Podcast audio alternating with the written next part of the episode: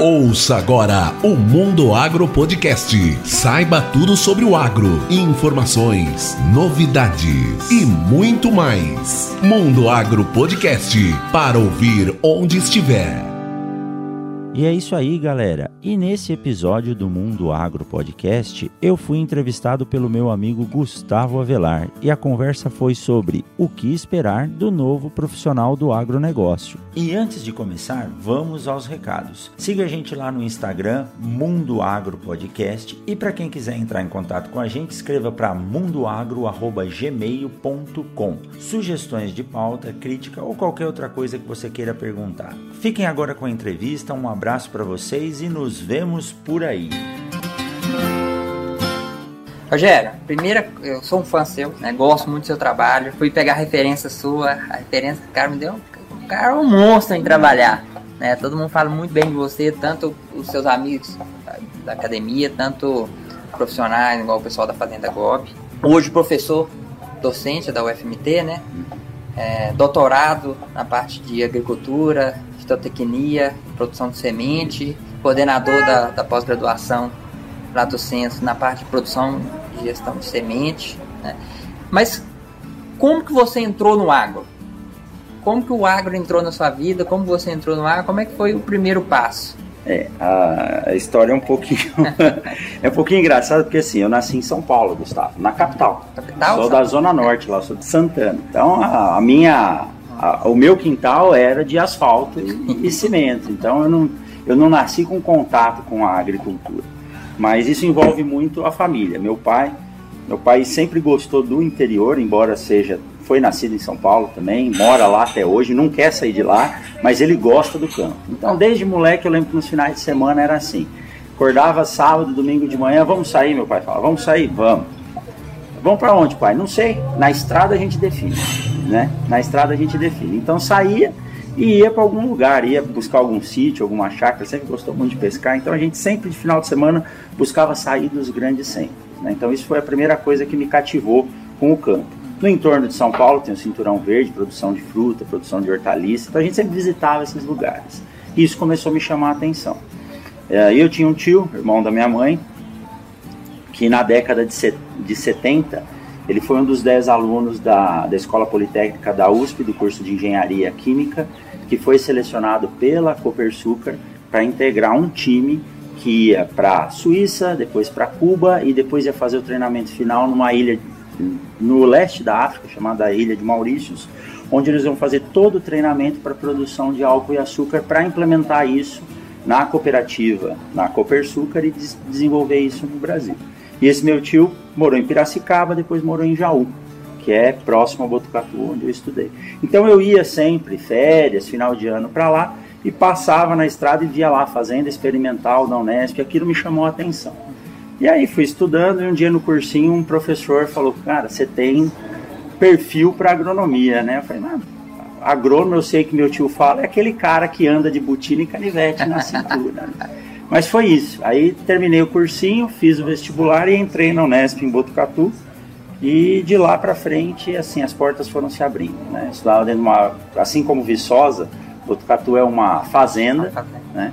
Então as portas foram se abrindo, comecei estágio no final do primeiro mês de, de, de curso e aí nunca mais saí dessa, dessa área. Né? Bacana, bacana. Acho que toda história é diferente uma é da diferente. outra. E o engraçado é que quando eu comecei a estudar, eu, eu sofri um pouco com terminologia, né? Pra você ter uma ideia, toda faculdade tem aquela aula trote, né? Hum. E eu nem sabia o que, que era sagu, e os caras. Eu acho que por isso que eu fui trabalhar com semente, sabe? Porque botaram um, um professor lá para falar que tinha vindo da Índia, que era um, um dos maiores produtores de sagu. Eu nem aí, o cara vendeu e o pessoal da República me fez plantar e, e, e irrigar, cuidar por 30 dias para nascer aquela semente. e não nasceu nada. Eu falei, ah, acho que eu tenho que trabalhar com sementes. Né? Aí eu fui lá para o departamento de, de agricultura buscar o professor João Nakagal. Foi, foi, foi e é ainda meu, meu grande mentor, né?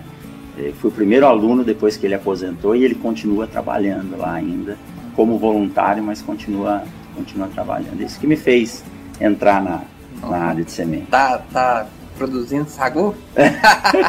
Agora eu aprendi a comer, né? Minha esposa é filha de gaúcha, o pessoal do sul é, gosta, faz bastante, aprendi a comer. Outro ponto que a gente sempre conversa que é o agro hoje, pensando a nível Brasil, você trabalhou em São Paulo, Cinturão Verde, qualquer lugar que você vai no agro é sucesso. É prosperidade, é, tem uma punjância, tem um desenvolvimento muito forte. E é uma pergunta que eu sempre faço: o que que as pessoas, esse mercado tem de tão diferente hoje? O que, que você enxerga que, que faz esse mercado ser tão sucesso assim? Na verdade, eu gosto muito de história, então se a gente olhar a história e evolução dos países, a gente sabe que a, aquilo que é chamado de êxodo rural é algo intrínseco ao desenvolvimento de qualquer, de qualquer nação. Então no Brasil não foi diferente. Né? Se a gente pegar a evolução da agricultura no, no Brasil, né? começou com exploração, de madeira, aí depois entrou cana, café, voltou cana. O estado de São Paulo é um dos maiores, é um dos maiores estados produtores do Brasil, é o maior produtor de cana. Mas o fluxo para as cidades foi algo muito notório. E a qualidade de vida hoje ela rege o contrário, faz com que o cara saia de lá. Tanto que eu saí de São Paulo, moro em Sinop. Se Sinop crescer muito, eu vou mudar para Santa Carmen. Já falei. Então, mas o mercado agrícola, ele é um mercado que ele cativa, isso está enraizado na cultura das famílias e, a, e, o que parece hoje é que a, a produção agrícola ela tem trazido para o país a, a, sustentabilidade do setor econômico, então isso tem atraído muita gente para esse setor. Então nós temos alunos aqui que vêm do Rio Grande do Sul, que vêm da Bahia e assim por diante, né? Uh, fora que é um mercado que emprega. Então a gente sabe que uh, a crise econômica não é só no Brasil, isso tem gerado um grande número de desemprego. A própria tecnologia acaba aumentando a saída do profissional de menos qualificação do mercado de trabalho. Aí ele busca se qualificar para voltar. Quando ele sai de um setor e quer voltar, ele vai voltar para o setor que tem emprego. Então a agricultura é um setor que emprega muito hoje, né? Você estava conversando com um pecuarista há pouco a própria pecuária, que antigamente se falava assim, ah, a pecuária é complicado porque o cara ele tem lá um funcionário, uma sede na fazenda e toca mil cabeças de gado. Não. Tá Hoje mudando. em dia, com a tecnologia, você já exige mais profissionais assim por diante. Então, o mercado agropecuário em geral é um mercado que tem gerado emprego e isso atrai a, a população. Né? Você quer trabalhar, você precisa trabalhar. Se você fizer o que gosta, melhor ainda. Né? Então, quando o cara gosta da agricultura, gosta do, do setor primário e tem vaga para isso, ele vai vir. Então, eu tenho certeza que a oportunidade de emprego é o que é o que rege esse rege esse mercado. Esse, esse mercado. E a gente depende da comida para para sobreviver. Então o mercado agrícola, pecuário, ele vai continuar sendo um mercado de, de grande exploração. É óbvio que a gente tem que pensar nisso de forma sustentável, racional, né? cuidar dos nossos recursos e como eu sou professor, pesquisador, eu tenho certeza que a gente tem tecnologia para isso. Com certeza, com certeza. E eu acho que essa, essa comunicação com a universidade, com a pesquisa, está cada dia mais próximo do campo, né? É. Deu um distanciado, mas agora está voltando muito. Isso envolve novamente tecnologia, é, a informação, né? Hoje todo mundo tem um computador na palma da mão, o produtor aprendeu a usar essa, essa ferramenta é, eu acho que inicialmente como uma necessidade de negociação do seu produto, embora o agricultor brasileiro ele ainda é muito rústico em termos de negociação. Né? É, o ano passado eu recebi seis pesquisadores da Michigan State University e da Purdue, e eles trabalham com o mercado econômico, já tinham feito um trabalho parecido na África e estavam aqui no Brasil, é, estudando essa relação entre a comercialização do produto uh, pelo produtor e pelas trades. Né? Então, infelizmente, o produtor no Brasil hoje, por questões de infraestrutura, não conseguir armazenar na própria fazenda o seu produto, ele não tem é, poder de barganha para negociar. Então, ele sempre acaba tendo que vender na baixa e comprar insumos na alta. Né? Uh, e aí, a informação é algo que ajuda ele nisso. Então, hoje no celular, ele consegue ter acesso direto à bolsa, Chicago, as, as grandes traders, então isso fez com que ele começasse a buscar informação. É, e pensar na parte de, de pesquisa, pensar na parte é, da acadêmica, o que, que vocês esperam hoje dos profissionais que estão vindo para o agro? que, que você espera dos novos mestrandos, dos estagiários? O que, que, que, que vocês buscam na parte de contratação? O que, que... É, o que eu disse, é, o mercado é muito aquecido hoje. É, mesmo quem não tem qualificação acaba sendo contratado. Então, o dinamismo é o que é mais exigido hoje. Você tem que ser um, uma pessoa dinâmica e você tem que sair do seu ponto de, de, de tranquilidade, né? Sair daquele, daquele estado de conforto. de conforto e buscar a visão de outros pontos de vista. Porque o mercado é dinâmico, o produtor hoje tem muita informação e quem não se atualizar não consegue se desenvolver. Então hoje eu costumo dizer para os meus alunos, eu trabalho com alunos de sétimo oitavo período que já estão saindo do mercado de trabalho. Eu digo que é mais fácil porque é um cara mais maduro, a gente consegue uhum. conversar de forma mais, mais adulta. Então, um dos focos hoje que rege o, o profissional da agronomia, o engenheiro agrônomo, é saber trabalhar com sistemas de produção. Porque a sucessão soja-milho, a gente tem visto que tem acontecido a gente tem visto as notícias, isso não é sustentável para o ambiente agrícola, para o solo, para a água. Então, a primeira coisa é trabalhar com sistemas de produção que envolvam rotação de culturas, culturas alternativas, ou a variação dessas culturas ao longo do ano. Então, isso, em, em termos de, de, de, de teoria, é o que o aluno precisa saber. Segundo, precisa de um profissional. Hoje, falar inglês e conhecer informática não é mais uma, um diferencial que era na nossa época. Sim. Hoje, isso é exigência. Se o cara não souber sair falando inglês e ter um bom domínio de informática, eu até brinco. Excel. Sim, sim, planilhas de Excel, planilhas dinâmicas e assim por diante. Eu digo que hoje ele tem que aprender mandarim, né? E programação.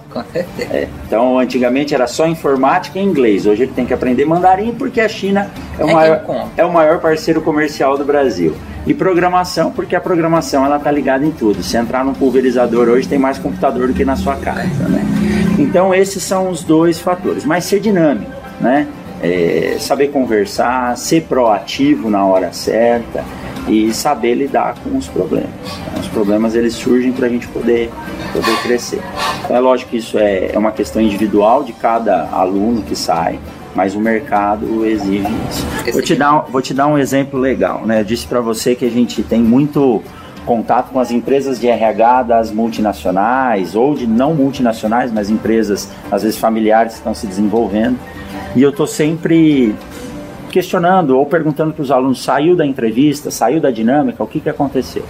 E no ano retrasado, uma empresa veio fazer a seleção para os alunos e eu chamei uma, uma aluna e falei: e aí, como é que foi a, a seleção? O que, que aconteceu? Falou: oh, professor, eu estranhei porque a seleção estava marcada para 6 horas da tarde. Né? Nós chegamos lá umas 5 e meia e foi começar, era quase 7 horas da noite. Ninguém falava nada, ninguém abria a porta e estava lá dentro.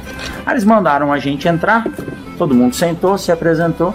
Aí ela chamava a gente na frente e pedia para falar sobre os outros candidatos que estavam sentados na, na seleção. Falou, na seleção para trabalhar como vendedor de adubo, eu tenho que saber o que, que o outro está fazendo. Falei, então o que eles estão buscando é uma pessoa dinâmica que tenha é, capacidade de, de comunicação. Eles queriam saber se enquanto eles estavam lá fora, eles conversaram, perguntaram quem era de qual lugar, se conhecia quem estava lá. Então você vê como o dinamismo é algo. Que... E eles estão buscando muito mais comportamento e hábitos da do pessoa que do que o conhecimento. Isso. Se aquela pessoa que estava ali fora teve a iniciativa de perguntar quem que é a pessoa que está do lado Exatamente. dele, é. É, se prestou atenção, se não estava só ligado ali no telefone. E hoje as empresas elas têm um, bacana, um padrão, legal isso, né? Eu achei bem interessante. E a percepção, a pessoa está ligada ali tá ligado. Momento. É, porque se o, se o cara ele é um, é um tanto quanto tímido, hum. uh, introvertido, ele está lá fora, ele ficou quieto, deixou os outros falarem, não conversou, ele perdeu a Perdeu E no mercado de trabalho vai ser Isso, assim, vai é. perder a oportunidade. Você nunca vai trabalhar com quem você quer, sua equipe vai ser quem seu superior, o seu gestor manda, e você tem que saber lidar com isso. Goste da pessoa ou não, o ambiente de trabalho tem que ser um ambiente produtivo. Você vai ter que aprender a se conectar com todo mundo. se conectar. É, então, é isso, esse é um esse é um dos fatores. E as empresas elas querem pessoas dinâmicas de forma, ele não precisa saber muito, né? Às vezes ele chega lá, ele não sabe o que é uma ferrugem, não sabe identificar. Mas se ele falar assim, ó, eu não sei, mas você me dá dois dias que eu vou estudar e saber, é isso que ele quer. Então a empresa ela prefere pegar alunos, hoje eles estão pegando alunos antes de se formar, no oitavo período, para começar a fazer um estágio com um intervalo de tempo menor. Quando termina esse estágio ainda não curricular, ele vai para o estágio curricular ficar os seis meses full time na empresa, para aí entrar no programa de trainee. Então eles vão lapidando o cara para que ele tenha o, o padrão que a empresa quer. Então, conhecimento é bom porque é base. Né? Império Romano uma estátua de bronze com pés de base. Se crescer muito sem ter base, não adianta. Então o aluno precisa ter um conhecimento básico Bom. sólido, porque aí depois no seu, no seu trabalho você, você guia. Né? E para o futuro? O que, que você está vendo na tendência de mercado aí para profissionais do futuro, ou até mesmo a gente que está no mercado é. vai ter que sobreviver nesse continuo? É, nós que, que nós vamos ter nós, que fazer? Nós estamos aqui em meio a ela, né? A tal da tecnologia. A tecnologia hoje é algo que sempre me fascinou né? Meu pai trabalha com tecnologia da informação, então desde, desde pequeno eu via o computador lá, queria saber o que, que era aquilo. Então, é, eu não sei se dizer se infelizmente ou felizmente, no meu ponto de vista é felizmente. A tecnologia é algo que já está como um grande aliado do profissional, só que ele tem que saber usar ela de forma correta. Há três semanas atrás, uma empresa que é responsável por um conjunto de satélites que rege os, os equipamentos de uma montadora de tratores, mudou o contrato e aí desligou esses satélites bem na época de plantio da soja. Ah. Então você imagina a loucura que foi o pessoal querendo plantar e, ah, mas eu não consigo plantar sem o GPS? Consegue, mas você precisa dos caras alinhando lá, sabendo direitinho, para ver se vai passar em cima da linha ou não. Quando o GPS está ligado, você liga o trator e você só acompanha. Então a gente precisa ter segurança em termos de tecnologia. Então o profissional hoje ele tem que conhecer as tecnologias, saber distinguir o que é o que é o que é o que tem realmente boa capacidade de uso ou não.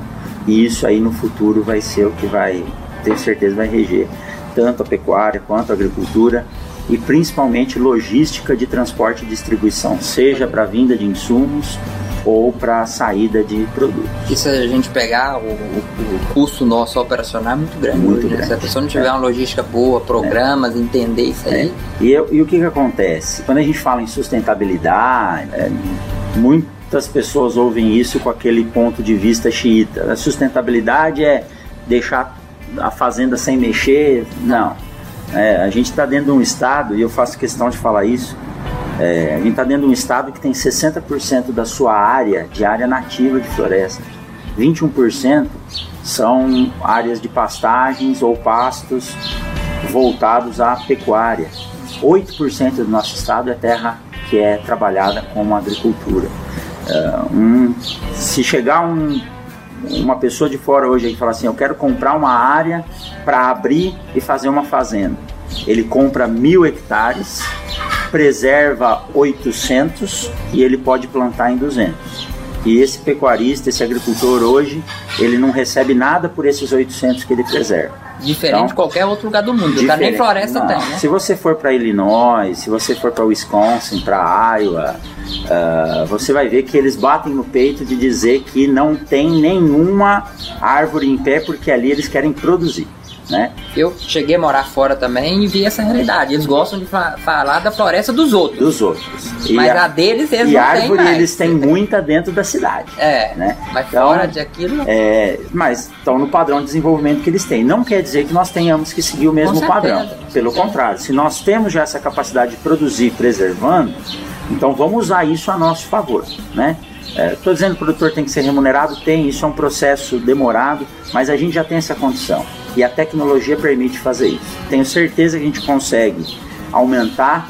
Da, da década de 90 para cá, a produtividade de soja cresceu muito, de milho cresceu muito. Ninguém fala mais em segunda safra de milho, não. É safra de soja e safra de milho. Porque as produtividades estão se equiparando ao sul do país. E a safrinha de milho hoje é a maior safra de milho que tem. É Acabou a, safrinha. É, não, é.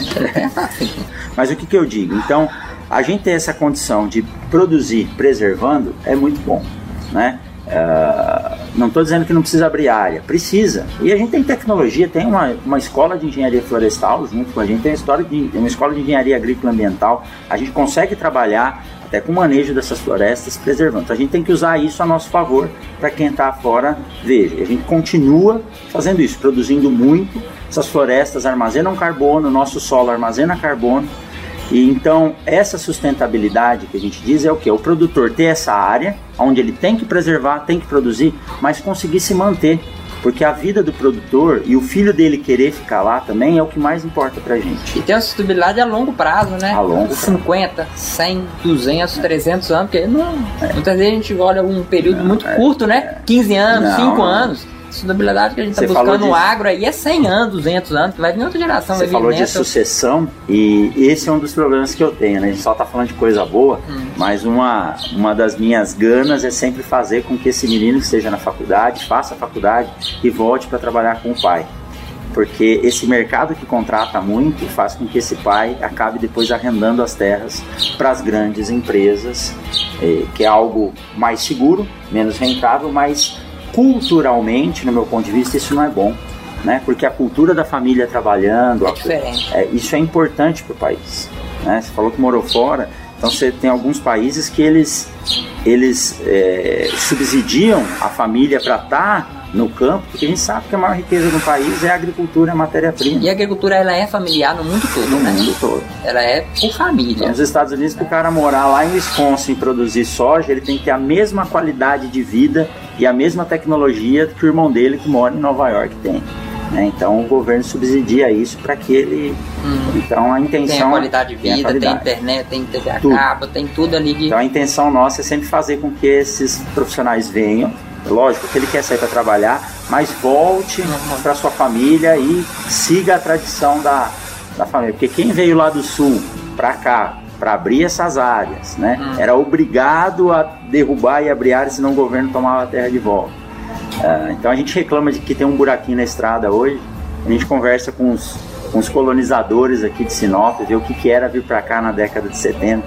Né? Cada baixada era um rio, era um, era um atoleiro. Então é, hoje está mais fácil, então esses meninos têm que se manter lá e produzir de forma sustentável. E eu falo o seguinte, a gente que está trabalhando aqui hoje, nós temos que agradecer muito esses pioneiros, porque se a gente tem ar-condicionado, se a gente tem uma BM63, se a gente tem uma cidade igual Sinop, é graças, graças ao pessoal que peitou e veio e morava em lona, né? muitas vezes não tinham o que comer. Não tinha que comer, né? Faltou dinheiro, pescar. tinha que caçar, pescar mas que criaram toda a riqueza que nós estamos Sim, usufruindo hoje. Nós usufruímos dessa, dessa realidade. E Sinop, né? Não só o Mato Grosso é um estado pungente, mas Sinop tem crescido muito. Tem. Muito. Estou há 12 anos aqui, 12 para 13 anos. Cresceu de forma muito rápida. Que eu digo, né? Eu, eu quero a vida mansa, a vida calma do interior, porque nasci na, na maior cidade do Brasil, né? gosto dela, mas eu acho que você poder acordar é, não ter preocupação em horário para sair. Eu falo que aqui a gente sai atrasado e chega, chega cedo. E poder sair na rua e alguém te falar bom dia, isso não tem, isso não tem preço. Isso é muito bom. Eu acho que a gente começa até mais, né? começa a dar valor pelas pequenas coisas também, né? Uhum. a gente não tá vendo no nosso dia a dia tudo que foi construído, é. asfalto. A gente sempre pensa na frente, o que é. você quer, o que você precisa, mas você não sabe o que, o que foi feito lá atrás para você poder estar tá, aqui. Isso dá uma, uma calma maior pra gente, Sim. uma gratidão maior, bem gostoso. Eu também eu gosto falo. muito de conversar com o pessoal mais velho e saber tudo que eles passaram. Os caras falar que demora, demorava 48 horas de vir de Cuiabá para Sinop, é. até mais. É, 48 horas era rápido. Era rápido. Mas é legal, é, é uma história uma história bonita. Não me arrependo não de de estar tá aqui. Tenho dois sinopenses já. E não pra, sai pra, cedo aqui dessa Pra ir embora daqui só quando não der mais para fazer nada mesmo. Aí pegar uma montanha e uma beira de praia para descansar.